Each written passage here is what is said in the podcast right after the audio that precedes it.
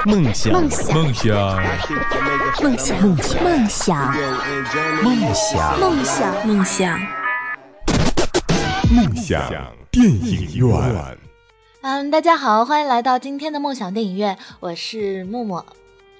嗯，大家听到了久违的默默的声音，他已经连续缺席了好几期节目了。那为了弥补他的缺席呢，今天他给我们也请来了一位嘉宾。嗯，这位嘉宾呢，呃，即将成为我们梦想电影院开播以来第一位男性嘉宾。对，呃，没办法，剩女身边的男性资源就是比较少嘛。嗯，然后今天这个话题呢，可能默默没有办法聊，待会儿我也会解释一下为什么他没有办法聊。哦，好吧，那嗯，报幕的你可以走了，那就请我们的呃嘉宾来和大家打一个招呼吧。嗯，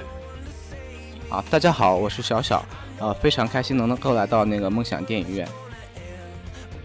欢迎小小同学。嗯，呃，我们今天聊的话题呢是超超级英雄类的电影。那我想，嗯，基本上很多男生会比较喜欢这种类型的片子吧。小小，你喜欢吗？呃，我个人来说还是比较喜欢的。然后最近钢铁侠三也上映了嘛。然后，既然我们今天要聊超级英雄，呃，那你知道就是什么样的人是被定义为超级英雄的吗？就能力比较强大的那种吗？呃，实际上每个超级英雄的话，呃，都是就是说有超乎于常人的能力，这是当然的。然后，他们大多数呃都会有一个标志性的那个呃标呃符号啊，或者是衣物怎么样的，像蝙蝠侠的那个蝙蝠图标和他的披风，美国队长的盾牌啊，呃，钢铁侠就不说了，肯定是他那一身盔甲。嗯，对。然后，呃，超级英雄的话，这个题材只是嗯。它是诞生于美国文化的，然后我觉得这个它的诞生肯定是跟美国它独有的文化有很多，嗯，就是是扎根于这个文化上才诞生的。嗯，我印象中的话，好像在中国的话，超级英雄是在二十一世纪之后，就是零零年之后才开始呃变得非常火的，就是流行美国的超级英雄。啊，对的，因为以前呃。在嗯，其实超级英雄很早就有了，但是它当时只是限于漫画版，而而国内的话，我觉得可能那时候的人也没有看过美漫嘛。然后被翻拍成电影之后，其实从七八年开始，超人第一部之后，就有很多超级英雄陆续被翻拍。但是真正打进中国市场，就是使大家呃造成一定的影响度的，我觉得可能。呃，还要是从蜘蛛侠开始说起。对我，我所记得的超级英雄电影应该就是蜘蛛侠开始。之前的超人，我们好像看的是连续剧，并不是电影吧？呃，这个我就不大清楚了。我记得我小时候看过连续剧的超人，但是电影就比较少。电影好像是从蜘蛛侠之后才看到的。嗯，就是因为呃，蜘蛛侠火了之后，这个题材火了，就会大家有很多人。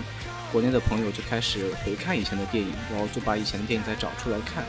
然后呃就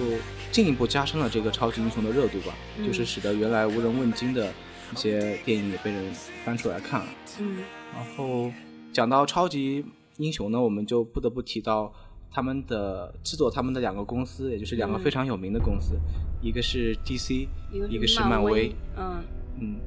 嗯，其实呢，呃，作为一个女生吧，本身我是不太喜欢看超级英雄类的电影的，呃，因为超级英雄电影都很相似嘛，基本上情节比较弱一点，而且女生本身就对那种打斗啊兴趣不是很高。但是最近超级英雄电影就特别火，我觉得就是拜那个复仇者联盟所赐，嗯，因为复联之后，呃，就嗯，因为有很多。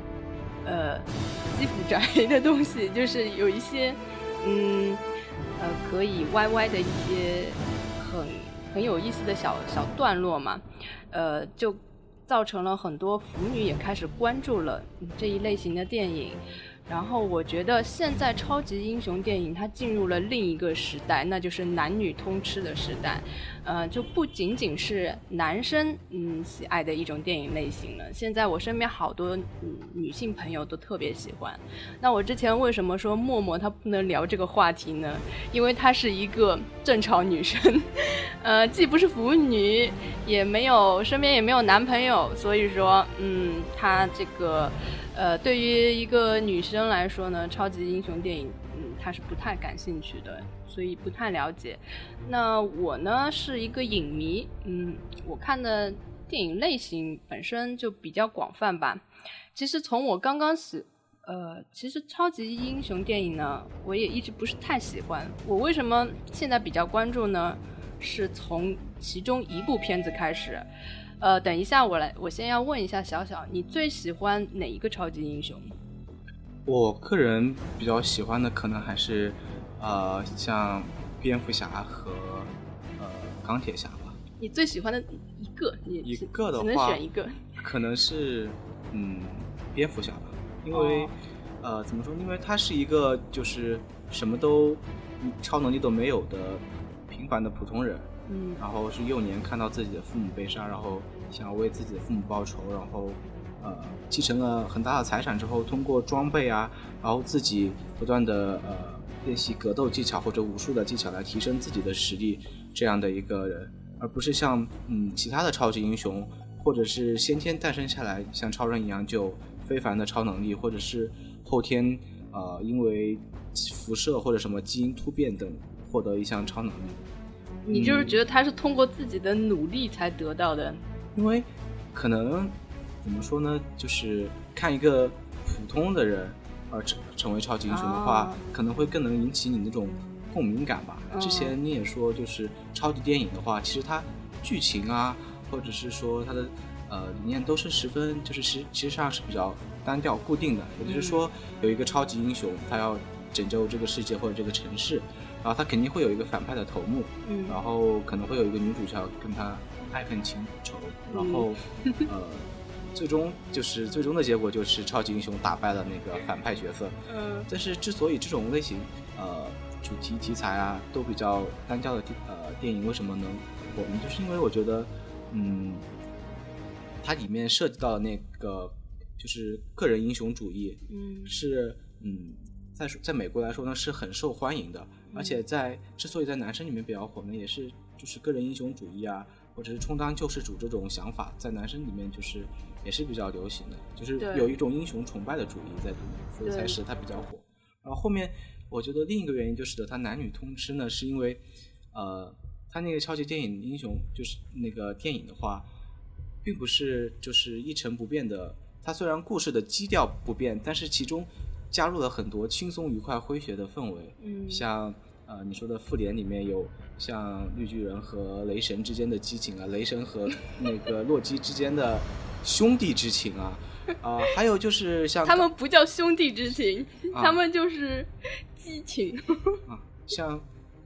像那个钢铁侠里面，因为他本身是一个花花公子嘛，就是说话什么做事都比较调侃，就诙谐的戏份比较多，嗯。呃，其实那个，呃，他刚才说到了那一点啊，就是现在我觉得，嗯，现在超级英雄电影它，呃，变得男女通吃，一个很重要的原因就是，呃，现在腐女她通通加入了这个行列，嗯，所以就进入了男女通吃的时代。那那个，嗯，在这之前呢，其实，呃。我身边的很多女性朋友啊，她在跟我看复联的时候，她根本就不认识复联里面其他的这些超级英雄是干什么的。她纯粹的就是，嗯，她可能一开始就知道谁跟谁配对了，但是她并不知道这个超级英雄本身他有哪些能力啊，是做什么的，这些他们完全都不关心的。嗯，那我们今天要聊的，其实还是想要聊一下这些超级英雄他本身有一些什么能力，或者是，呃。他们互相之间的一个实力对比啊，就讲一些这这些内容，可能会比较有意思一点。嗯，其实我们可以从那个电影先后顺序什么的来，呃，先就每个公司的超级英雄来讲一讲。嗯，像复联里面涉及到的，像我们先刚刚开始说到的有蜘蛛侠是零三年的，然后复联里面的有呃绿巨人啊，然后钢铁侠呀、呃雷神啊，然后美队，那对美国队长啊，嗯。还有鹰眼和黑寡妇之类的。嗯然后呃，每个英超级英雄的话，他们能力不同，其实他们的性格也是不一样的。嗯。就拿先从蜘蛛侠来说吧，他并没有在我们那个复联的电影里面出现，他其实是一个就是平常生活中是一个普通人，然后只是因为在那次被蜘蛛蛰过之后，才获得了他那个吐丝的超能力。嗯。然后在蜘蛛侠一二三里面，我们其实也可以发现，他很多时候，他很多时候是纠结于他那个超级英雄和那个他自己平常的时候那个身份之间的，嗯。就嗯使得他心里有时候会产生一些呃阴暗面，也就使得其中有一部他被那个出生了黑色的蜘蛛侠被那个外星生物感染之后，然后后面讲到绿巨人的话，绿巨人实际上原本是一个科学家，只是因为自己在研究时候被辐射之后才产生这种变异。他是嗯越愤怒越嗯，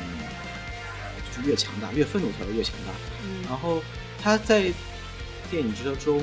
不知道你有没有看过，就是他其实一开始老师是跟政府作对的，就是军队嗯要把他镇压，然后他一直会要反抗的。一开始他是反派嘛，因为他不能控制自己的情绪。对的，嗯，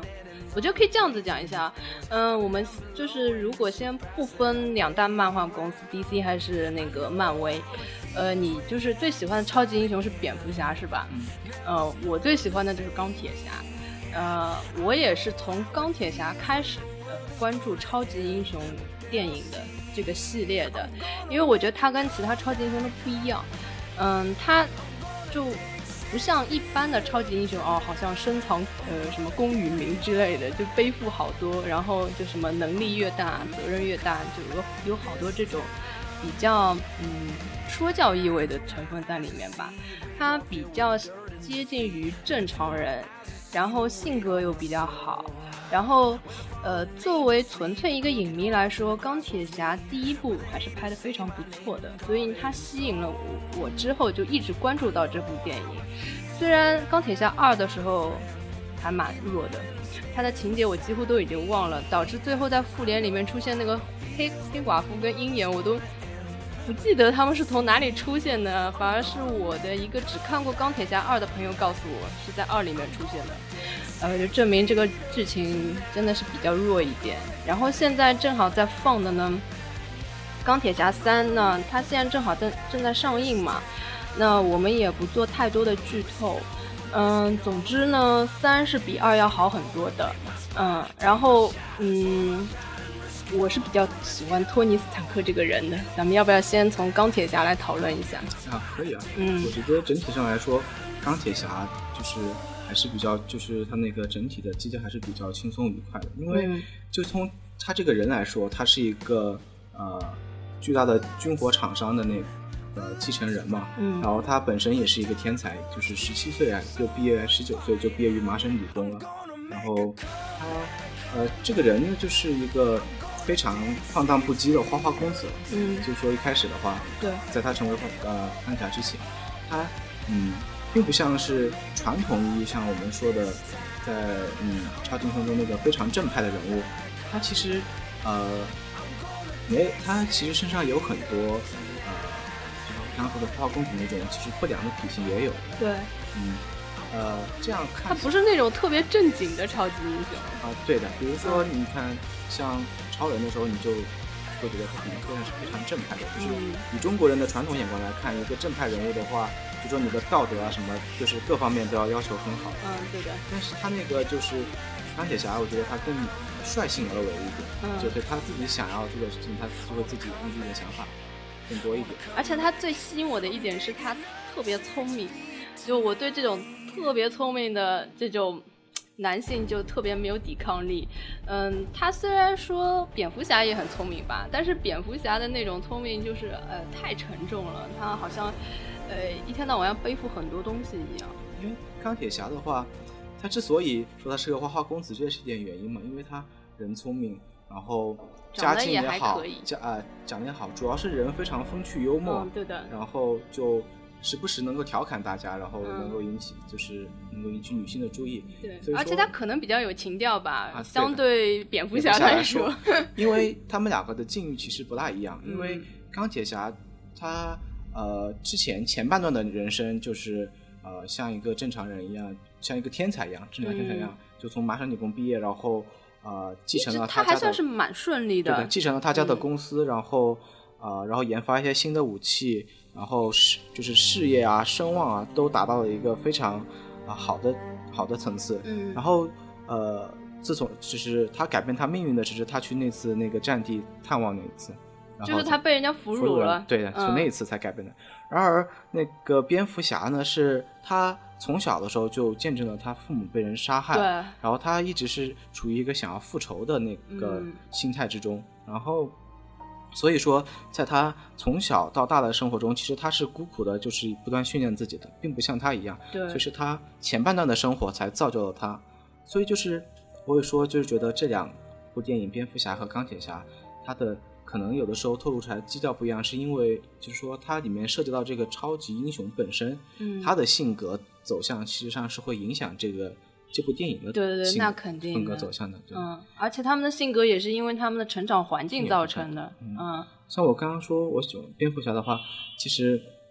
一部分一部分的原因可能也是就是因为他的那个基调，虽然他的基调可能有的时候在某一两部影片里面就会显得比比较沉重一点，但是、呃，就也让我看到其实超级英雄的时候也有软弱的一面，他们也有他们自己的悲苦啊，也有不为人知的辛苦的一面。嗯像我记得印象比较深的就是呃，就是有一部蝙蝠侠和小丑对峙的那一部。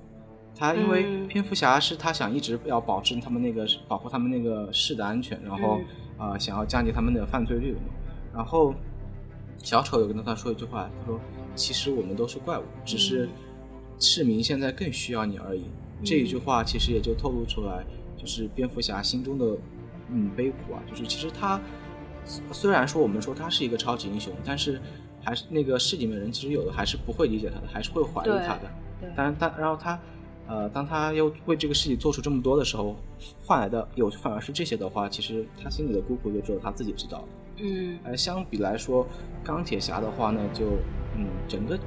就是基调的话会轻松的许多。嗯，而且呃，钢铁侠是唯一一个一开始就亮出自己身份的一个超级英雄。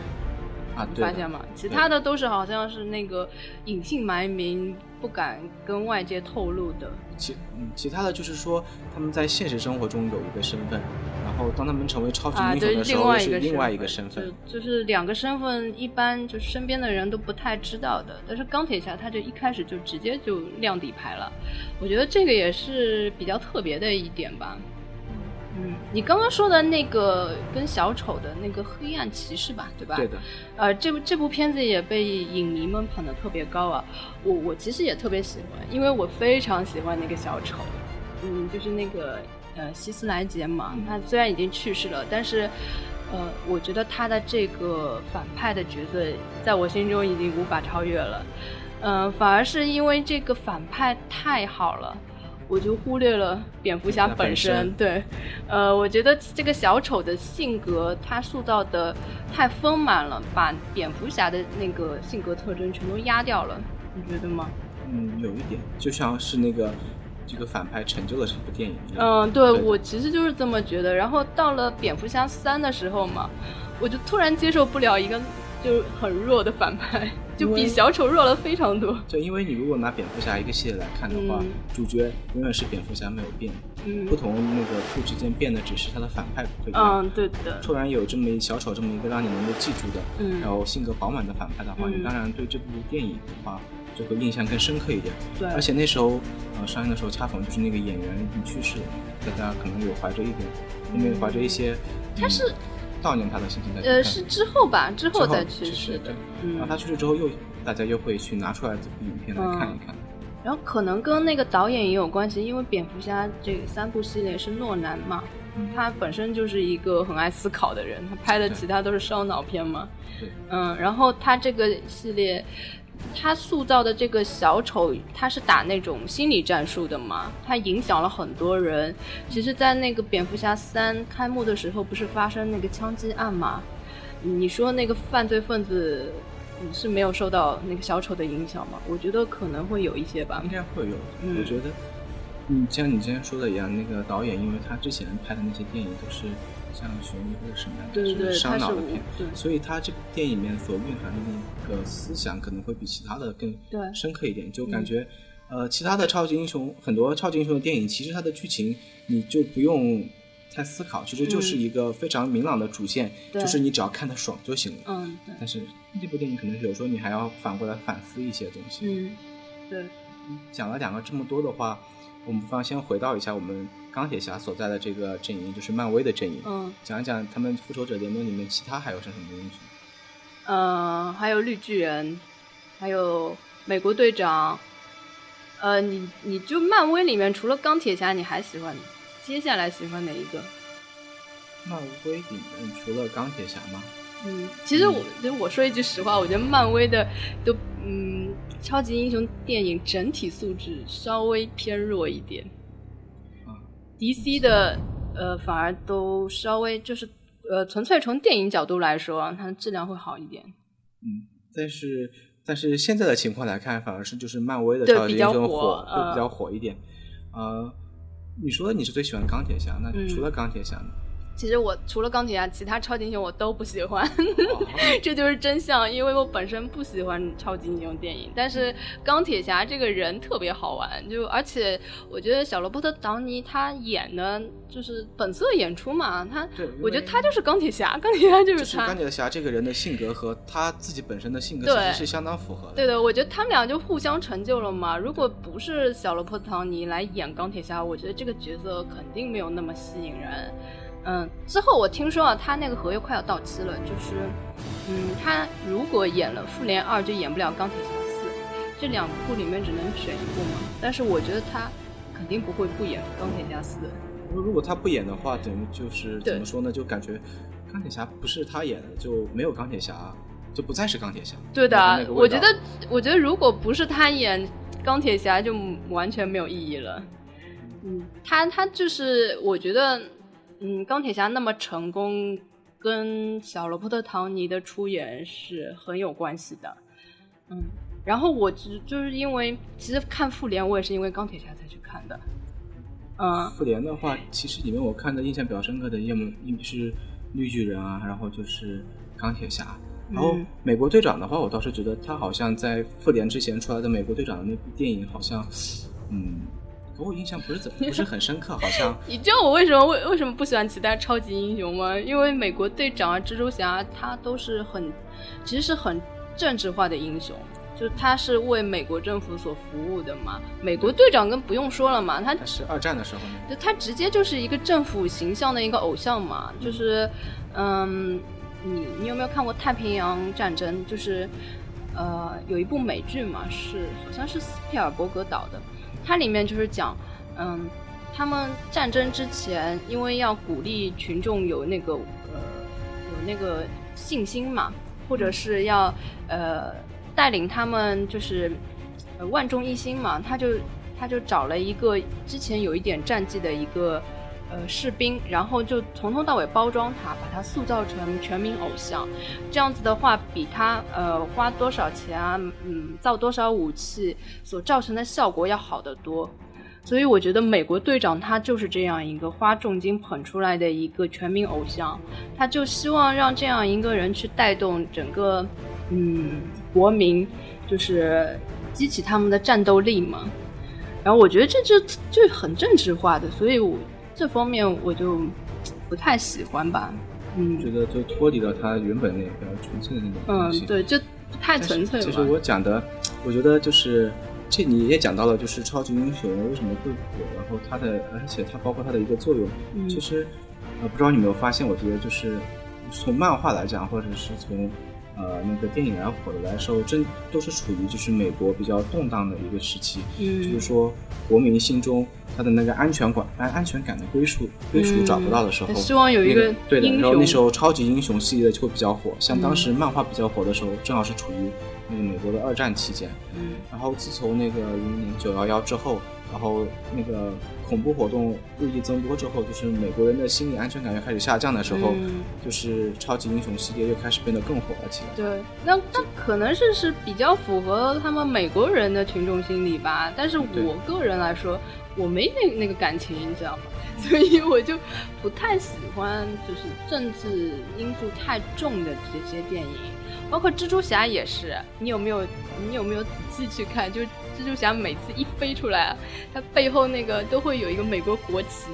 正好飘荡在他身后，我飘没有注意到这么细节的地方。飘的不要太正哦，就是你你你如果直接截图下来，就是蜘蛛侠在美国国旗的前面。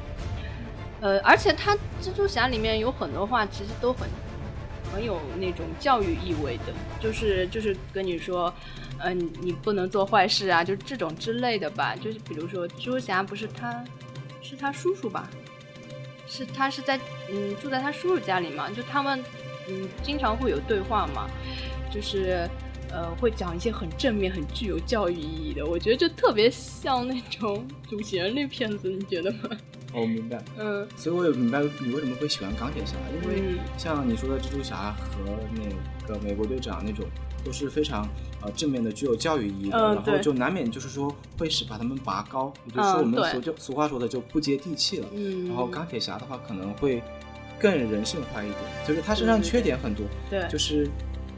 当一个超级英雄身上他出现了一些缺点的时候，他反而不会影响他那个他的那个受欢迎程度，反而会嗯。增加，因为大家会觉得他更像是一个有血有肉的人了，然后不是那么就更贴切于大家了，嗯。会受大家更喜爱一点。而且它更纯粹一点嘛，就是要么就是超级英雄，要么电影就是电影，它没有受到呃政治因素的影响嘛。嗯，嗯。然后那个绿巨人，我为什么也不太喜欢？因为绿巨人其实就是一部挺烂的片子嘛，票房惨淡。啊，嗯嗯，然后我觉得你你喜欢绿巨人吗？嗯嗯，当然吧，绿巨人的话，我觉得他那个两，他就是始终在他变成绿巨人之后，就挣扎于就是呃，他和政府之间不断的进行那个互拼嘛，然后他就不断于对在这之之中，然后其中还涉及到他女朋友、是那个战机的女儿，嗯。就他，嗯，他好像有宣扬一种就是嗯对于那种权威的组织的一种反抗的。嗯，是有，但是他最后不是还是被那个了吗，还是被那个收服了。对，但是嗯。这本身就怎么说呢？跟我之前看到的那个，我觉得一些超级英雄可能不大像，因为因为第一个出来一个超级英雄，他出来之后，就似乎他是反派一样的一种感觉。啊就是对的对的他是跟那个造成破坏的那种感觉。嗯，而且他变身之后就完全不知道自己是谁了嘛。啊，对的。嗯，控制不了。但是就是因为他变身之后控制不了他自己，然后在比如说在复联里面，有时候演出来他就是他控制住了那自己的那一下，就会就特别抓住人哦的眼球，对对对就很惊艳对吧对的，嗯因为他之前给人营造的就是控制不了的感觉嗯，对的。但是绿巨人好像特别强大。啊，对的，他的实力是很强大的。嗯嗯，然后呃，我们来回到复联来讲一讲吧，在呃复联这里面还有还有一个呢，还有一个还有一个雷神。哦，雷神的话，呃，雷神其实这部电影也挺烂的。因为我不知道大家有没有就是看过北欧神话，其实雷神就是北欧神话里面的那个奥丁的儿子奥丁之子。他其实是洛基是他的弟弟，呃，对的，是的他。是那个呃，是被好像是被奥丁去收养的一个儿子，呃，对的。然后奥丁是众神之父吗？对的。嗯其实，在原本神话里面，也就是嗯，洛基也就是一个反派的角色，嗯，对的。他好像是他引，就是放出那些巨人，然后被那些巨人族引诱，才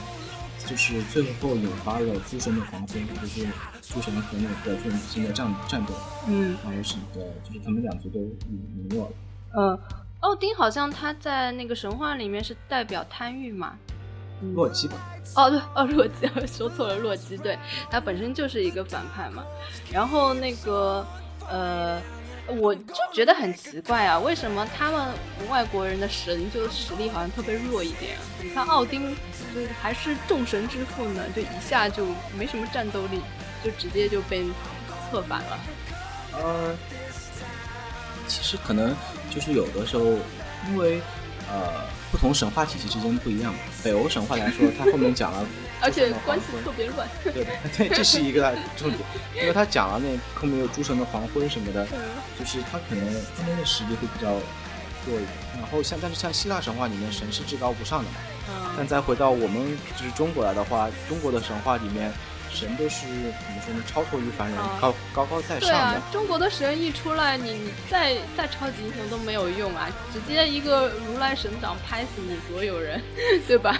就是我就觉得好像呃，尤其是嗯，复联这个团队特别奇葩，他就是神帮人帮变变异变异的，就各种全都夹杂在一起嘛。反正都不是正常人。啊、对啊，那这个其实这个组合刚开始听起来好像很违和的，就不太科学吧，就好像就好像我如果通俗一点来讲，就好像是一个二郎神混在那个什么诸葛亮。然后混了张飞这些人在一起作战，就这个好像就根本就不在一个层次上面的。对啊，所以我说，所以我觉得就是看到那个复仇者联盟里面的时候，其实他们那个联盟刚刚刚开始的时候成立的时候，他们里面其实还是有各个人之间还是有矛盾的。嗯因为呃，怎么说呢？因为像你说，比如说，就拿美国队长和钢铁侠来说，因为美国队长他受到的那种教育，或者是他是被洗脑也好，就是他所要、他做的事情、而且，年代也不一样。对的，他做那种事情都是非常就是怎么说呢？以呃有一种政府的使命感在里面的感觉，而钢铁侠更多的是随性而个人对，然后所以他们之间会有矛盾，在电影里面也有演的。嗯然后呃，像雷神啊，他毕竟是一个神嘛，嗯然后就是跟他们呃，他跟绿巨人之间也有互相有对啊，哎，你觉得雷神跟绿巨人打是？哦，好像是那个雷神根本就打不过绿巨人。你不记得有一个片段吗？就是他们一起打，就是最后是在那个楼里面打，然后冲进楼里面了，然后就是 他们两个立在那儿，就是呃听着，然后在喘着粗气的时候，绿巨人突然绿巨人一拳把雷神打飞了，直接从整 屏幕里面哦，消失，对对对对。那个画面特别逗对。对对，然后他还把洛基直接就对拍拍到地上去了。对的，那个是 在屋顶上，洛基就是说你怎么能这么对我，对我这个神？然后绿巨人管也不管，抓起他的脚，就是跟就跟我们怎么什么说甩葱一样，一通乱甩，然后就最后摔到那个坑里面，然后然后洛然后绿巨人说了一句：“这个神好弱，走了。”然后你记不记得就是？其实那张图很多那就是躺在坑里的洛基那张图被网上很多人用作签名档啊什么的。哦，对对，我觉得在里面洛基反而就不像其他那种反派非常邪恶的感觉，他就变成很萌的一个角色。很呆萌呆萌的感觉。对对对，尤其是现在好多就是腐女啊，就特别喜欢他，就呃，尤其是呃喜欢他跟那个。呃他的哥哥嘛，雷神，就是对对对，然后就呃画了很多那种很萌的漫画，然后就其实你会发现，就好多呃女生看这个电影跟男生看的角度是完全不同的。因为就是嗯，我觉得可能这也就是说，为什么说男女通吃的原因，就是因为他加入加入了这些元素，然后才使得就是有女性观众会来嗯看这个东西。嗯，嗯，不像是以前那种就是非常正统。对整体来说，《复仇者联盟》还是呃，这个这是这一系列里面来说比较成功的片子了吧？嗯，呃，其实原先我对复仇者联盟嗯兴趣并不是很大，主要是我觉得它这个组合一开始有很很违和，再加上其实漫威的这些超级英雄除了钢铁侠，我其他都不待见，然后他们组合在一起，我就觉得好像是圈钱的一种做法吧。但是呃，不管怎么说，他电影拍的嗯各方面特效啊什么的都做的特别棒。嗯，然后还有很多萌点嘛，然后呃，在这里面其实每一个人物的性格刻画的还算是挺不错，都很鲜明。嗯比如是这个，就钢铁侠跟绿巨人，就有时候会挤兑美国队长嘛，因为他很土，微土，然后就呃年代也不一样嘛，很多东西都不知道。像那个钢铁侠出去修那个隐形战舰的时候嘛，叫美队拿一个什么东西，美队都不懂他在说什么，就呃感觉还是就是人物性格刻画的还挺有意思的。对，因为我觉得他跟其他那种就是单独讲一个英雄不同，就是因为在单独讲一个超级英雄的电影里面，这个就是肯定是以这个英雄为中心的。然后当你把很多超级英雄放在一起的时候，嗯就就他们之间就会爆发出就是他们之间如何相处啊，然后他们之间的合作啊等等，就是这个也没有说以谁为侧重了。然后这个里面就肯定，因为在他们自己而言，他们自身的话都是能力超群的，所以肯定是谁也不太不会服谁的。对，然后所以这个里面爆发出那种相互之间的关系，其实这个是很抓人的，就很嗯对。也是吸引人的一点。嗯，那我们说一下这个复仇者联盟它是怎么形成的吧？因为它，呃，这是漫威下的一盘很大的棋嘛。它在每一部超级英雄单独系列里面，它都会留一个彩蛋的，这个还蛮好玩的。对，就是嗯每个彩蛋里面都会，呃，给你提示下面一个对要讲谁了，或者是，嗯而且里面非常重要的一个组织就是神盾局，嗯，对，他在里面很多里面都有演出了。神盾局就是把他们组织在一起，形成嗯这个复仇者联盟的那个。而且关键是他一开始他也不告诉你他要做什么事情。呃，我看钢铁侠一的时候啊，特别早，那时候呃我根本就不知道，嗯，最后因为我有看那个呃小镜头的习惯嘛，在一的时候，呃就出现一个黑人，然后邀请钢铁侠，好像是这个意思，就邀请他加入神呃那个复仇者联盟嘛。而且我记得钢铁侠一开始是队长，他是他属于是组织者，之后都是他去邀请其他的那个超级英雄的。所以，但是他一开始也没告诉你为什么，就直接看完钢铁侠一就出来这样一个彩蛋，我完全不懂嘛。而且相隔好多年了，他这盘棋真的下的很大。对，因为嗯，如果你是当时看了的话，你并不知道他后面讲什么，看到这个嗯彩蛋你可能不知道。对只有当他复仇者联盟出来之后，整个这个完善了之后，你才会发现哦，原来他们里面其实都内嵌在里面。对，就是而且到你看到后面几部，都每个彩蛋连起来，你就会觉得哇，太太牛了。像钢铁侠二里面，他那个找到了他那个钢铁侠找到他那个美国队长的盾牌啊，嗯嗯，然后啊后面还有那个雷神的锤子也出现了，嗯对的都是直接就引用了，就是告诉你可能下一部片子下一部就是讲雷神，对吧？对的嗯，然后在那个呃那个叫什么无敌浩克里面也有一个，就是那个就是神盾局的那个人，他出现在那个酒吧里面，就跟他说要组建这样一个复仇者联盟，这样一个组织，他是也有一个这样一个彩蛋在的。呃，他其实每一部单独的里面都有都有彩蛋的，然后美国队长里面也有，啊，说到彩蛋，其实里面还有一个就是比较特殊的人物，不知道你有没有注意到，就是非常有名的那个呃斯坦李，也就是这些呃这些超级英雄的那个超级英雄之父吧，可以这么说。哦是就那他个他画出来的他们，惊奇漫画那个老头，对吧？对的，嗯嗯就是这这些都是出自于他笔下的。嗯嗯嗯他其实在他那个所要呃演的这些那个超级英雄电影，他都喜欢客串一下，他都客串了对下对的嗯呃，像那个什么，而且他还这个就怎么说呢？其实他还很欢乐的。嗯，比如说在那个复仇复联里面，嗯他演的就是最后那个有个老头跟他说什么“纽约哪有超级英雄”，这不是呃瞎扯淡什么之类的吗？这个，然后还有嗯就是就说他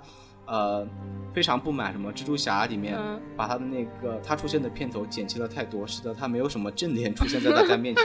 他几乎每一部都有出现一点吧？对的，嗯他每一部都会有一个客串的身份出现在里面的。呃，然后这个我记得漫威以前是叫惊奇漫画的，然后就是人家就称这个这个老头叫惊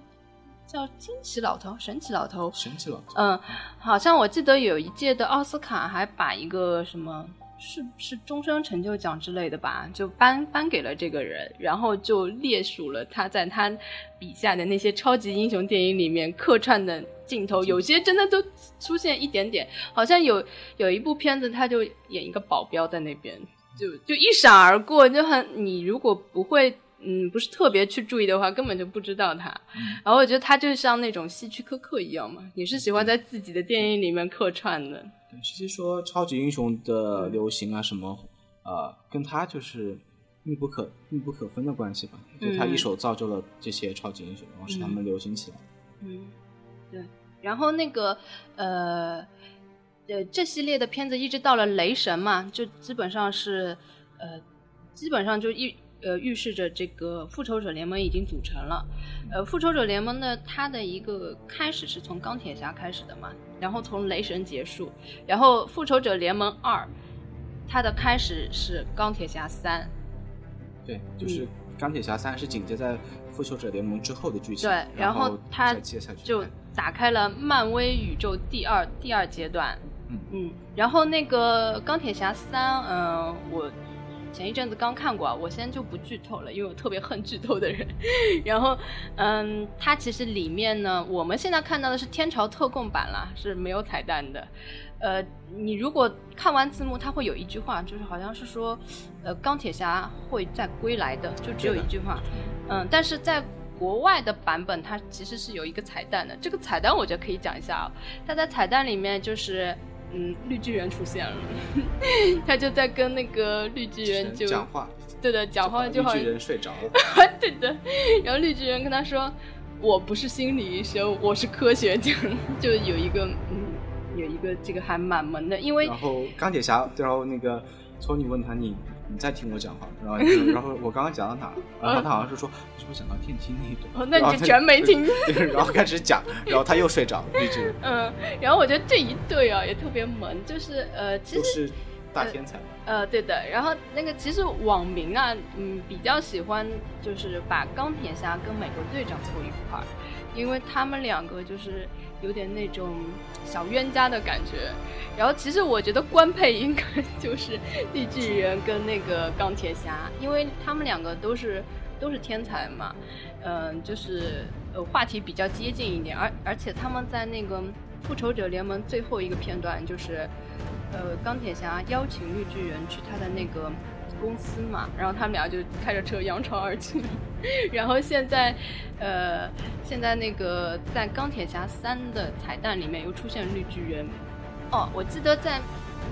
嗯，钢铁哦，在在那个绿巨人无敌浩克的时候，呃，其实钢铁侠也有出现在彩蛋里面，所以他们俩就就一直乱入，就我觉得他们俩是官方配对。但 其实绿巨人和雷神之间也有很多，绿巨人跟雷神嘛，雷神不是跟诺基吗？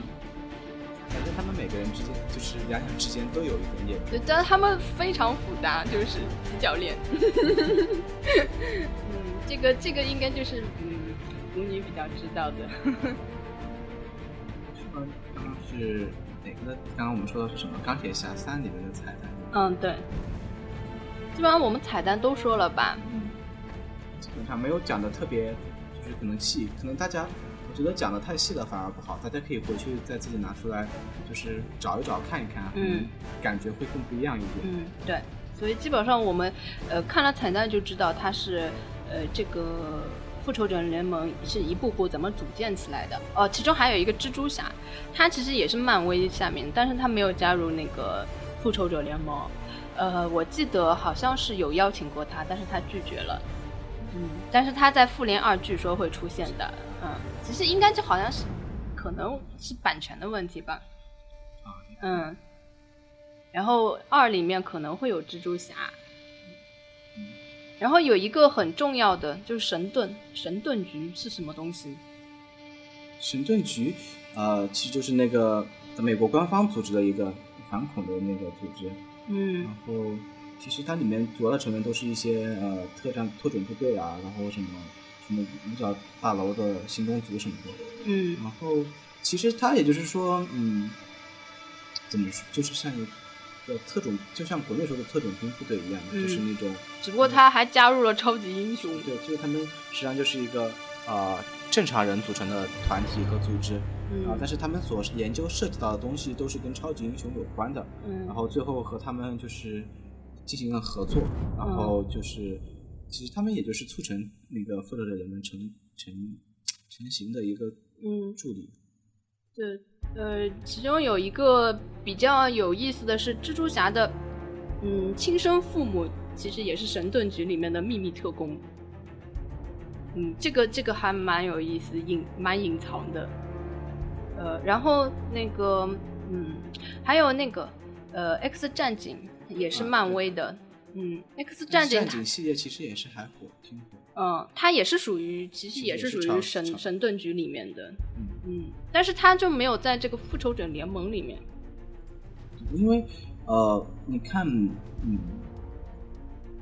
，X 战警的话，你会发现它这一系列里面，它所营造的一它是不是呃空间跟他们是不一样的？它营造的一个世界观是一个变种人和正常人之间的冲突和矛盾。然后，如果你就直接把它加到复仇者联盟里面的话，等于说你还要在这个复联里面交代变种人的情况，嗯然后跟他原本构构造的那个世界观就不大一样。他们可能是那个不同的平行宇宙里面，对，要不然的话也是那个漫画里面有的。嗯，要不然他们，我觉得他们俩他们两个对打的话也挺奇怪的。像变，你觉得 X X 战警是不是整体要弱一点？呃，不会啊，我觉得 X 战警里面有很多非常哦，我、就是我有时候在想，就那个的存在，就那个万磁王，如果跟钢钢铁侠打的话，不是钢铁侠所有装备都被他吸走了吗？那那你怎么不说里面还有一个那个凤凰女？嗯，就是他可以直接把那个人就是打成分子冲，直接是没了没有了，这就是就我觉得这很不科学。对啊，嗯，所以说在那个原本就是对于其实对于他那个超级英雄，漫威本身就是也有一个就对他们能力其实他们有个评估，然后还有影迷，他们官方有给出还有影迷的评分，然后大家可以去自己去网上看一看，然后哎，那我们就就讲一下吧，他们的实力，你觉得谁最厉害？他官方给出的数据的话，然后还有那个影迷的认为的话，就是那个凤凰女是很高的，然后哦。万、万磁王也挺高的，然后它是分了很多，像呃像就是分为像质地啊、嗯。呃能量啊、速度啊，嗯。然后那如果就从综合实力上来讲呢，综合实力上就来讲应该就就讲那个是就是像比如说打的话。像复联里面的话，像雷神托尔肯定是最强大雷，神雷神和绿巨人肯定是最强的两个。那肯定绿巨人最强了。他们嗯各有所求，然后主要是呃，当那个女主人变身之后，他的那个智力就只有两个了。嗯，啊对对的虽虽然他后来不是有了吗虽？然我觉得雷神的智商也不会太高，对的我一直觉得雷神有点那种按照按照我们的话说，就叫 四肢发达，这叫傻。大个儿。嗯，对他弟弟明显比他聪明很多。聪明很多嗯，然后我我是有有稍微去查了一下嘛，就是他们漫威的那个英雄啊是分好几个阶段，第一个阶段就是他们创创始人，就是创造这个多重平行宇宙。时空的这个人，他他就是一切一切就是他，他是最厉害，他能想象任何一切东西，就是你你你随便你怎么想，他永远是最大的。然后接下来一层的超级英雄呢，就是你只要靠意念就可以灭掉好几个宇宙的这种，好几个星球，好几个星球的这种。然后再下一层呢，就是呃，你要靠实际去打的这种，但是你也可以毁掉一个星球，这种就是绿巨人就可以，它可以毁掉一个星球。然后再接下来一层呢，那就是那个地球超级英雄，就是像，就是像那个复联这些。我觉得绿巨人是属于一个介于地球超级英雄跟宇宙超级英雄之间的一个人，就是他变身了就变成宇宙级的了，他可以灭一个星球，实力很不相当啊，我觉得。是啊，像嗯，美国队长的话，就他实际评分可能就稍微中庸一点。我觉得他应该是最弱的吧，除了那个盾就没了。嗯，是被改造的超级战士吗？嗯对哦，我这里还想讲一下那个美国队长跟钢铁侠的关系，就是美国队长其实是钢铁侠的父亲，嗯，创造出来的。钢铁侠的父亲也是一个科学家嘛，呃，他当时是帮嗯帮美国政府呃研研究那种。也是研究那种超级英雄的嘛，然后他他的一个失败的呃一个就是红骷髅，就他呃失败了，脸烧掉了，然后就那个红骷髅就变成美美队的反派了嘛。啊、然后美国队长是属于成功的一个试验品，就他就从一个很瘦小的人变成了很强大的嘛。然后他的那个盾是好像是陨石。陨石造的，就是据说他这个盾可以反射一切宇宙宇宙力量。可以反射一切能量。嗯嗯，对。对然后这个盾就，其实就这盾厉害嘛，其其他就没了呀。他如果他如果没有这个盾，就实力就像张飞那样嘛。它里面有那个那个实力栏里面有格斗技巧这一块，嗯它的格斗技巧肯定是要大于绿巨人和雷神。这技巧有没有用？啊绿巨人只要一砸你就 就没了嘛。你各项评分里面，嗯哦，呃，其实钢铁侠也蛮厉害的，因为钢铁侠他的装备可以无限升级。啊，对的，嗯。钢铁侠其实他的那个速，像他的速度啊、能量啊，嗯。还有那个，还有他的，特别是他的肢体这一项，嗯，对的对的，而且嗯，他很逆天的，就是他之后嗯，他发明了一套就是反浩克装备，就专门针对对绿巨人的。然后他后来又发明了一个反雷神装备，就是他如果他他怕谁，他就可以针对这个人做一个反他的那个装备系统。所以这样子说来，就是说其他英雄其实上嗯他的那个超能力就因为已经是天生的，就已经嗯就定死了，但是。因为钢铁侠更多的是依赖于他那个呃盔甲，他可以不断升级他那身我觉得就是靠他的才聪明才才智，对、嗯他那个是可以进化型的。对的，对的，他可以不断改进嘛，所以我觉得钢铁侠就是这样子下去的话，应该会越来越厉害的。其实钢铁侠到了三里面，我稍微稍微剧透一点点吧，他到了三里面，其实我觉得他是变得更强了，因为他可以，他就是因为在复仇者联盟的时候，有很多人就调侃他嘛，说你脱离了这个钢铁，就是什么都不是嘛。他就后来就一直忧虑这件事情，所以他到了三里面，他已经可以做到，他可以完全不用他那个钢铁装备了，他可以独自作战。嗯，而且他这个钢铁装备又升级了，他可以就是遥控，人不需要在里面的。呃，然后嗯，预告片里面应该也有放过，他在他在那个钢铁侠三里面，他的装备已经升级到了第四十二代了，我觉得太牛了。在那个复联里面还是二十几代，现在已经变成四十几代了。你看他速度多快啊！但是你有没有想过，其实这些，其实他们的盔甲多少代多少代都是钱，对啊，就每每一个都是价值不菲。嗯，对的，对的，对的。然后到最后，哦，我又剧透了，算了，我稍微讲一下，到最后全部都没了。就是他为了一坨小辣椒的一项，他就把他的所有装备当烟花放掉了。这也就是一个侧面来，就是表现出他这个人的性格嘛，就非常不羁对的对的、狂放不羁的。这就是他吸引很多女生的一个一个特质。我身边的陪我一起去看《钢铁侠三》的一个女孩子，她感动的不得了。他最感动的一个镜头，其实在预告片里也有，所以我就可以说，呃，就是他把他的装备给小辣椒穿上，就是当面临危机的时候，因为他现在升到四十二代，他就可以随时就是呃随时可以脱脱下来给其他人穿的，她就把那个装备直接套在小辣椒的身上，然后把我那个女女朋友是感动的不行。其实这这就是为什么钢铁侠那么受欢迎的一个原对，因为。什么会那么火？嗯，那我们呃其实刚刚讲了这么多漫威的，其实我们还可以反过来讲一讲 DC 的了。嗯但是我个人觉得，好像在中国的话，DC 比较火的话，就是超人和蝙蝠侠了。对的但超人实际上是非常老牌的一个，嗯他其实最早说的超级英雄，就可能就是离不开超人这个人吧。嗯就是超人的话，他并不是一个地球人，他是一外星人。外星人。其实我蛮不喜欢他的，因为他是克星的，因为他是外星人，在地球上乱搞。他是 他是他们那个星球被毁灭了，然后他爸妈把他送过来的。嗯嗯，他对他毕竟不是地球人，对但是他能力还是很强大的。嗯，所以我对他没有爱。但是我觉得他的话，嗯，怎么说呢？他他在地球上有一份他的工作是那个报呃报记者，记者嘛，对，就跟别那个谁蜘蜘蛛侠一样吗。但是我觉得他这个，嗯，怎么感觉，就是他变为化身为超级英雄，或者是他平常的时候，就跟钢铁侠或者他们相比的话，少了一份那种，少了更少了一点那个性格上、人性上的东西嗯会少了一点。就很严肃。其实他们那个 DC 的那个都很严肃，像蝙蝠侠，还有那个什么，嗯现在新出来有有一有一个叫守望者的，也是也是特别严肃，就是那种。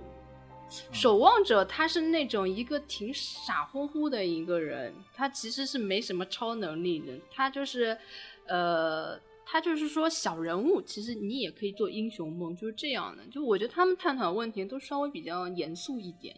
DC 好像非常偏爱什么像外星人啊什么的，嗯或者是嗯，跟宇宙里面宇宙级的对吧？绿灯侠啊什么的。嗯，但是我觉得 DC 就光从那个影片质量来说，真的要比那个漫威要好好很多。你想，他那个 V 字仇杀队，他都是 DC 拍的，我这这个我特别喜欢这部片子。对，这部片子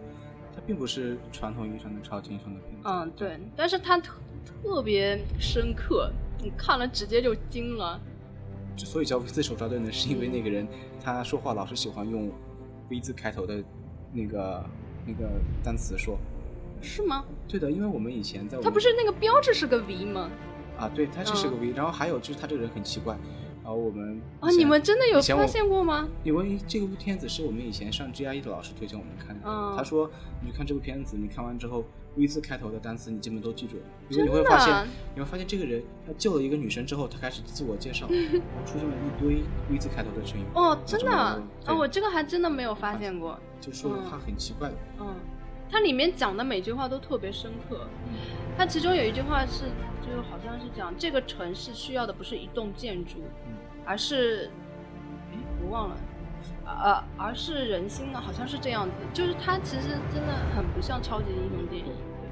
还蛮深刻的。所以我觉得 DC 它整体质量，包括蝙蝠侠，它都要稍微好一点蝙。蝠侠也是我们说他是一个正常人，他也是靠他那个呃各个装备啊，然后他他其实他修炼的有各个国家的那个格斗技巧和武术。嗯，哦，对的，一样的选择。然后嗯 DC 其实也有一个联盟叫做正义联盟，嗯，对，这其实好像里面比较有名的是超人、蝙蝠侠，然后我们说的那个神奇女侠，其实它是一个来自亚马逊的女人，然后 然后还有闪电侠吧，闪电侠、绿灯侠什么的。嗯，但是它的名气好像在中国都不算特别大哦。有出过动漫版的，但是没什么名气。我觉得复仇者联盟上了之后，正义联盟也该快了吧？呃，对的，估计明年就要上映了。它就是专门针对复仇者联盟。哎，你说这两个团体打起来，哪边比较有胜算？胜算我觉得基本上应该就是超人对那个绿巨人，就看他们两个谁能灭了谁吧。像那个什么，呃，绿灯侠跟托尔，可能还可以打一打这种什么。嗯但是，呃，其实说到这两个联盟，他们正义联盟，嗯，其实就是，嗯，啊，因为他们宣扬的 DC 的话，可能他们那些英雄更正，就是就是更像是那种正派的完人，就是完美。嗯，对对比较完美一点。但他表面上看起来就是他们可能就是相互之间合作会更好一点，其实上他们各个之间也是有，就是说，呃，那些间隙在里面的。嗯肯定会有啊！你想一个外星人，对我其中看到那个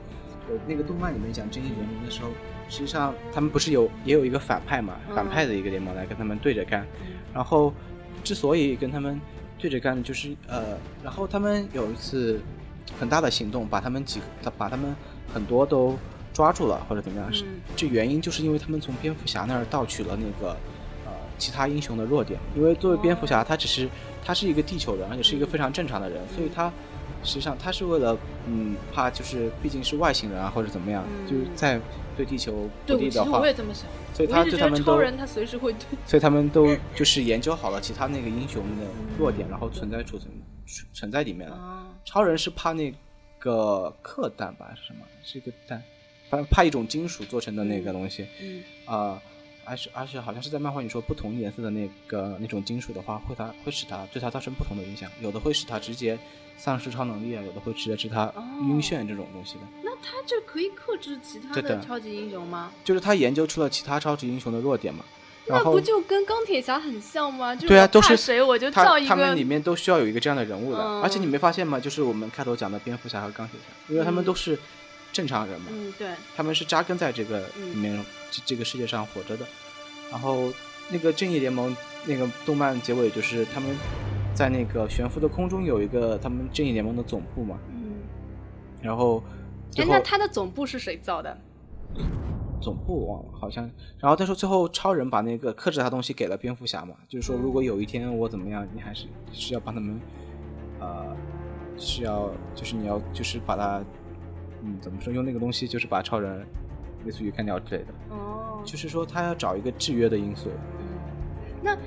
呃，我觉得像蝙蝠侠在那个正义者联盟里面算不算是一个军师的一个一个地位？因为我觉得好像钢铁侠在那个复仇者联盟里面就有这这也些，对，因为蝙蝠侠其实本身也是一个就是谋略什么的，嗯而且他呃，蝙蝠侠的话，其实他可以说是一个全才，嗯，他对装备么，什么格斗技巧，对对对然后他会熟知各种推理的对他技巧还有什，么心理上啊也有研究，他很强大的就是嗯。他很擅长的有推理办案的能力，就像然后嗯，刑讯逼供的能力，就是因为他对心理上有研究。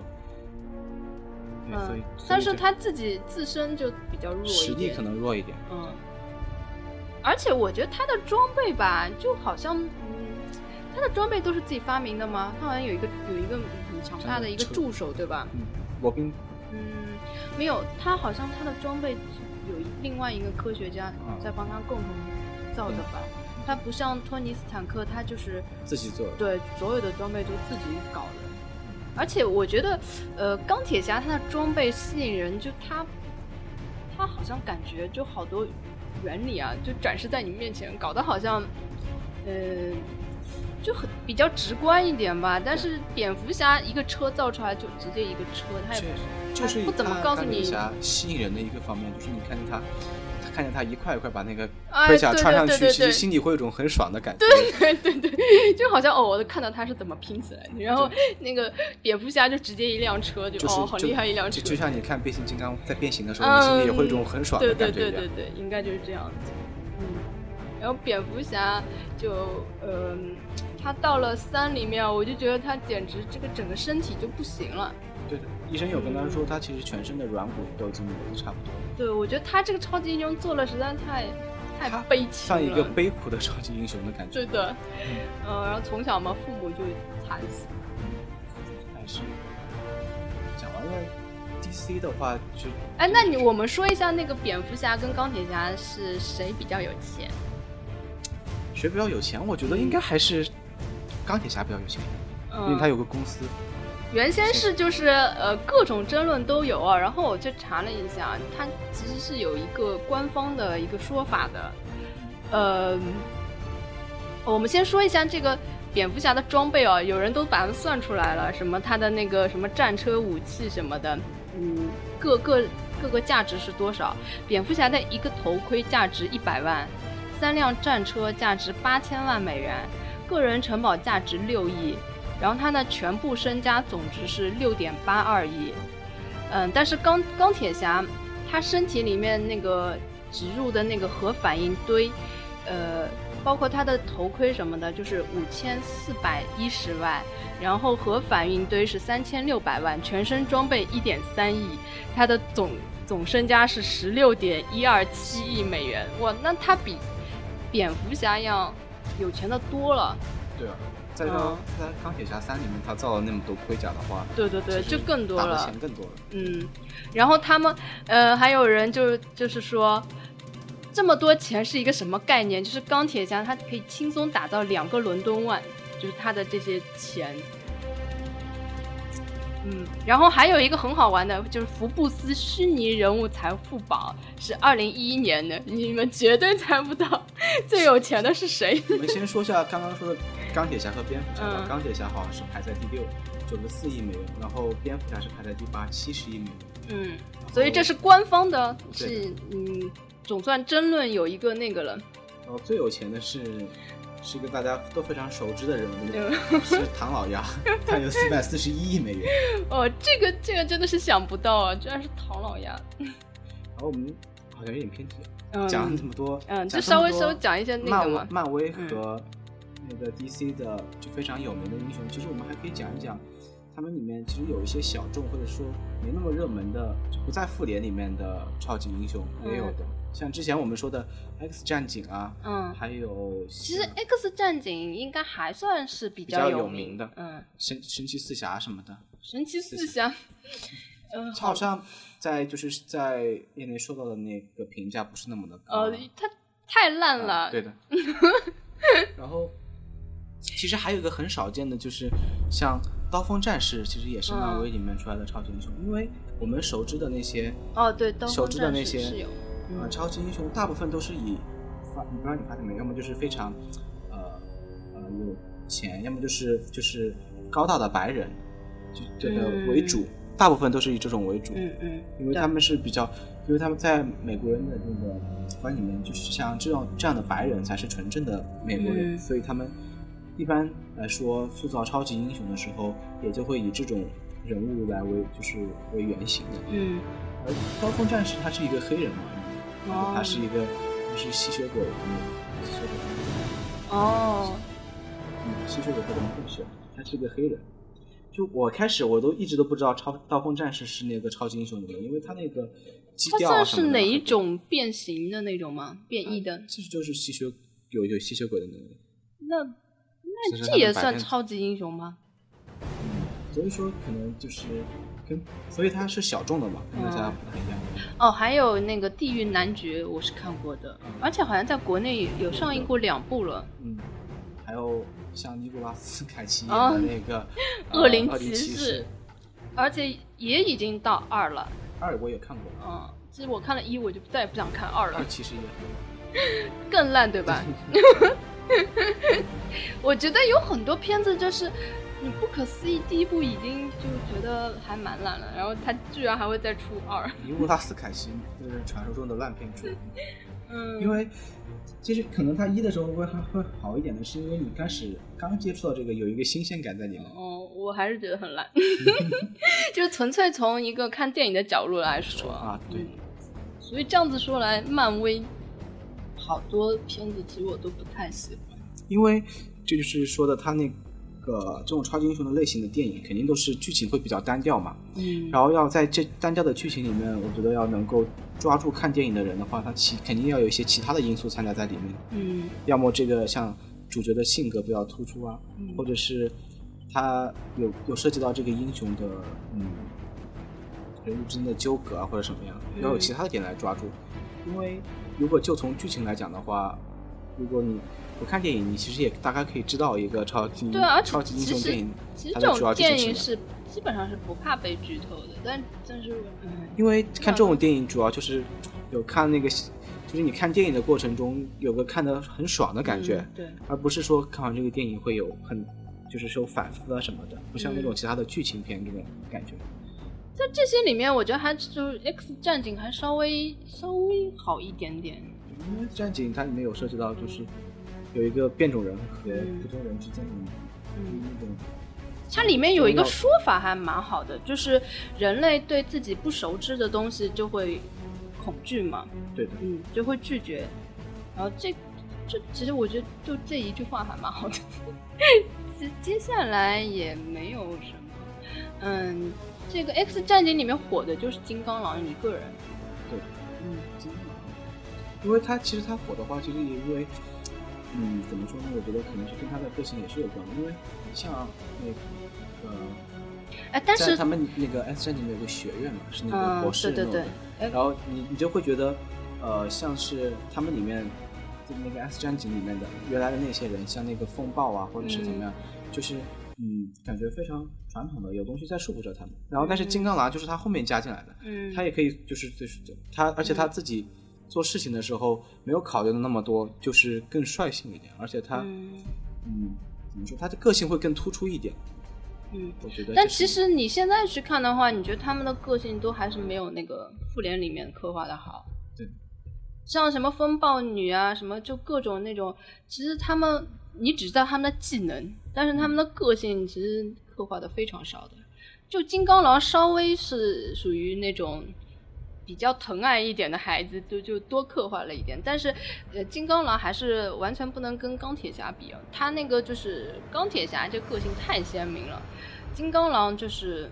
相对还是没有个性上没有刻刻画的那么成功，但是他已也已经成为当时。呃，就那个休杰克曼嘛，就因为金刚狼成为就是什么世界上最性最最感的男性感男士是吗之一。然后其实当时我倒并没有觉得他特别吸引人，反而是他后来演了那个澳洲乱世情没有，他演了那个嗯悲惨世界，哦，我就哇演技太好了。哎，他是不是还演过那个《致命魔术》？是他演的，呃，有一个魔术师。是也是诺兰的片子对吧？嗯致命魔术好像里面也是他演，哦，有一个魔术师。反正他那时候火的时候不是特别喜欢他，反而是现在才开始就觉得呃，还我我觉得还是演技是比较重要的。嗯。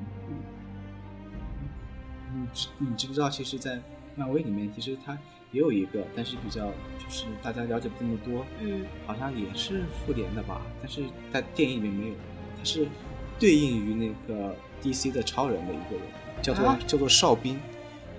就是哦，好像听到过的。对的，就是他的服饰跟嗯。超人也很像的，就是嗯。一个紧身衣，然后一个披风，嗯然后这里也有一个，就是胸前啊是那边也呃腹腹腹前也有一个 S 的，不过是黄色的，嗯，但是然后他就是也是那种就是可以飞啊是怎么样，就是他是说那他能力跟超人？他是说他能爆发出的能量是一百一百个还是是一百个一百万个太阳爆炸的能量，他是这么很。厉害啊！对，但是他心里面，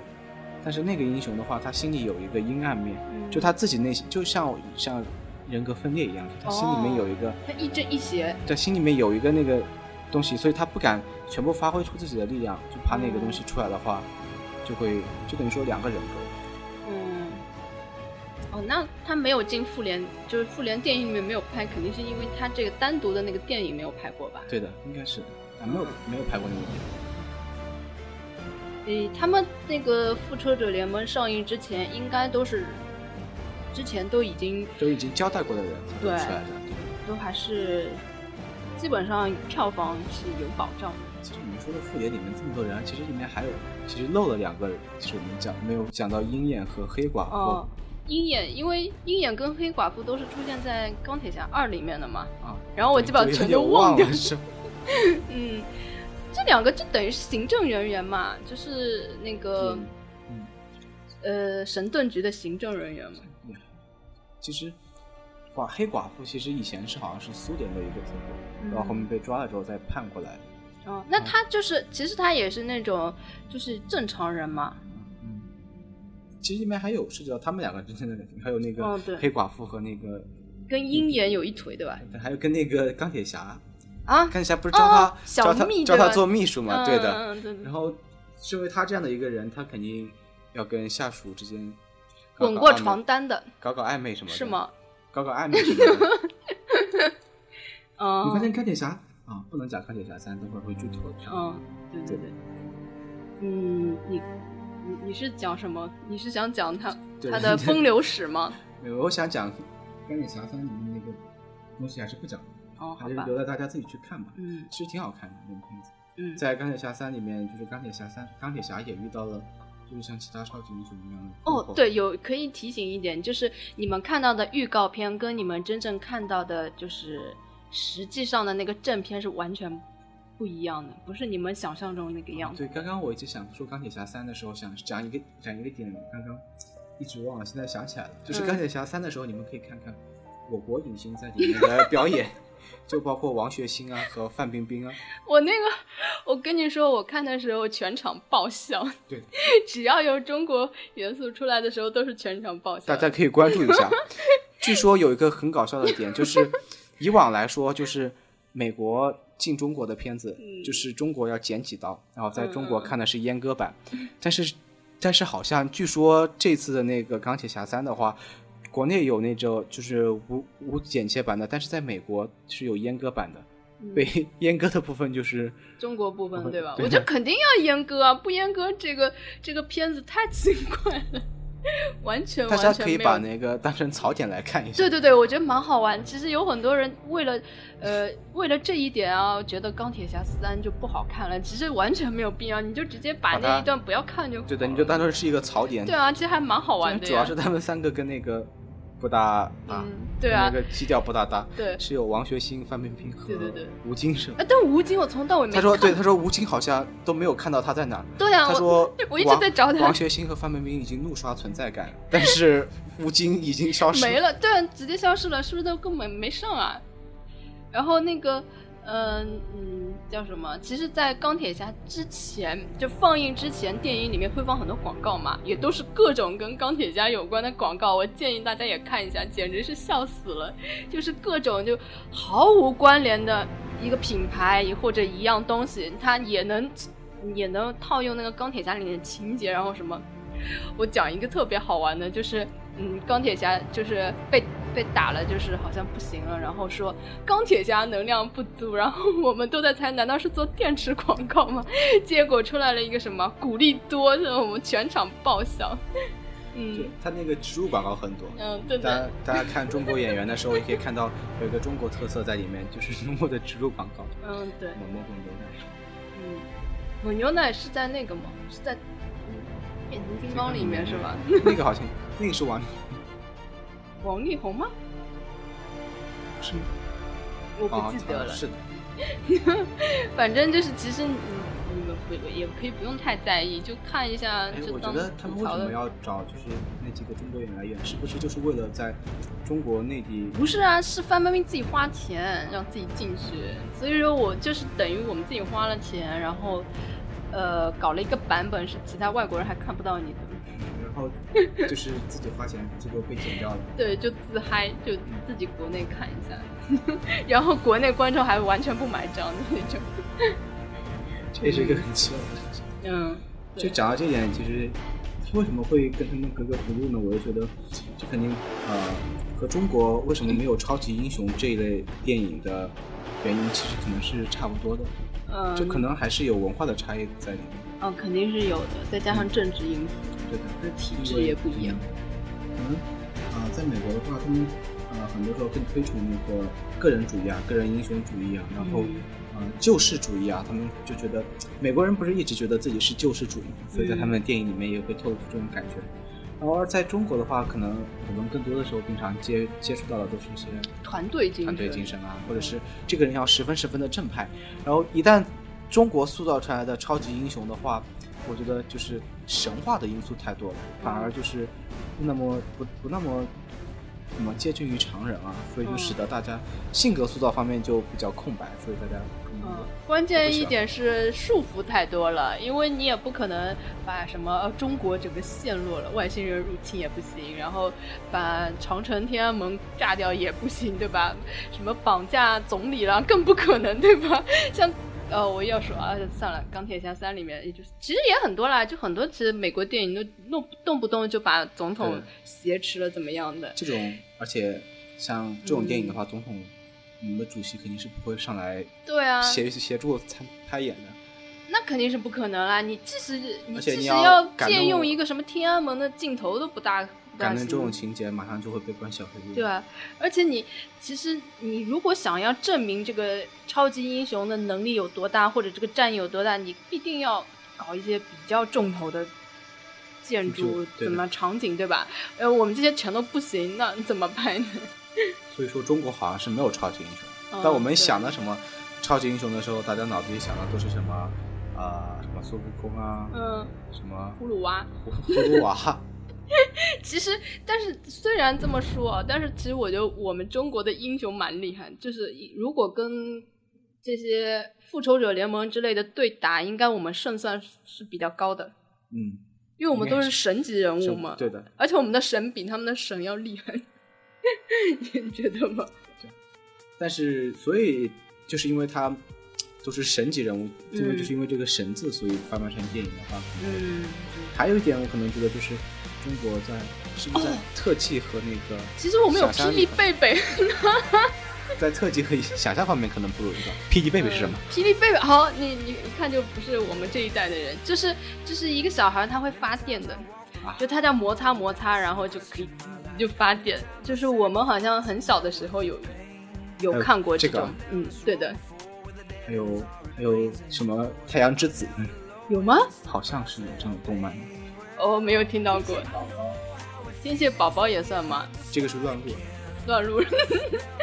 好吧，我觉得就是我们只能要么就只能出现在一个嗯不是不是现实世界里的那种英雄，可能会有吧，就是像那种什么宝葫芦啊，像这种之类的吧。但是这种基本上就是给儿童看的，对，你觉得中国会有有应该是没有特别大的可能拍这种类型的电影？不可能。其实我也不是说想象力什么，其实我们中国人想象力还蛮丰富的。然后特效的话，其实我们都可以把美国的公司买下来了。我们而且我们可以去他们工作室做。啊、我们不是把那个嗯小马奔腾直接把那个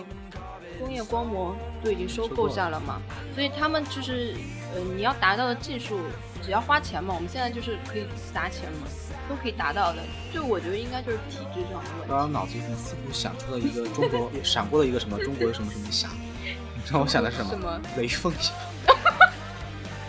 这好像也是，不是说中国花巨资打造的？啊，这个也要花巨资的吗？对啊，雷锋侠，好吧。他有什么特超能力？就是雷锋。哦，好吧。嗯，所以你看，我们就只能拍拍雷锋侠、董存瑞侠。绰绰有余。嗯，我觉得呃，我们就只能看看国外的超级英雄。其实大家有时间还是可以去看一看这方面的片子，虽然它剧情方面不是特别的那个，嗯，怎么说呢？剧情方面可能不是特别深刻，但是看的过程中你会感觉很爽。然后，呃，通过这个看这些电影的话，其实对美国文化也会有一定的了解，对他们那些作为推崇的英雄主义也会有一定的了解。而且看看复联或者英雄，不是，或者是那个钢铁侠三也是不错的，里面那些。有很多槽点啊，或者激情的片段，嗯对啊实际上是一个很欢乐的电影。嗯，就是从复联之后，我身边的女女性同胞也都通通开始关注了那个超级英雄电影，所以说，嗯，我觉得呃这类的电影已经进入了又一个又一个时代了。就像你说的，因为因为越多的人更喜欢看激情的片子。对对对，所以说，呃呃，很多嗯女生也不需要硬着头皮陪陪着男男男朋友去看这种片子了。因为以前的话，因为像超级英雄这种片子的话，呃，为什么说激情的流行 是它更流行呢？因为在这种片子里面，一般是男主角为，女，就是都是男主角，嗯然后女主角的话，可能她所占的比重不像爱情片里面男女比重那么大，所以说一般都是以男性为主，所以而且都是什么像打打杀杀这种动作片，女生一般不太喜欢看。对啊，而且而且就是那种技术类的也比较多，像钢铁侠为什么会被人家喜欢？就好多技术宅，对就是喜欢研究他那些装备之类的。然后，于是当那个激情开始在嗯女生之间流行之后，大家会会就对一些男人扎堆的电影也开始产生兴趣。对，而且现在就就是这个势头越来越猛。嗯对，所以那个复联二，我觉得它会有一个很好的前景。不知道《复联二》的导演有没有调查过中国的市场，会不会更进一步的加大激情应该会有啦。其实，其实，在一里面就已经有很多，就感觉上是故意设置的这些萌点。嗯对，嗯，其实他们全球应该都有，都有这个趋势。对的，因为 美国拍这种拍拍复联的时候，他那个叙述的手法还是挺诙谐幽默的，我觉得、嗯。就不是不会特别沉重严肃。嗯，其实包括很多呃，不只是复联啦，像什么福尔摩斯，就很现在大家都把那个个卷毛，就都 都那个直接就变成了腐片了嘛，就所以说这这是一个全球趋势。嗯，所以他就是很好的迎合了这一点，所以就打通了那个男女通吃，嗯，就是打通了女性观众这一条道路。对，嗯，所以说以后就是男女朋友可以欢天喜地的一起去电影院看超级英雄电影，诶，不只是男女朋友，没准会有女生组团去看。呃，也会有，像我现在就基本上是女生组团。好了，那我们基本上这类型的电影聊的差不多了，嗯，然后那个可能《复联二》要到呃二零一五年就会上映了，也可以值得期待一下。大家有时间去看一看。嗯，然后《钢铁侠三》其实也可以看一下，还不错的。嗯，好了，那我们今天就到这儿吧。嗯，然后谢谢今天的嘉宾小小同学。嗯谢谢大家。嗯，希望以后再来做客。好的，有机会就来。嗯，好的，那大家拜拜喽。拜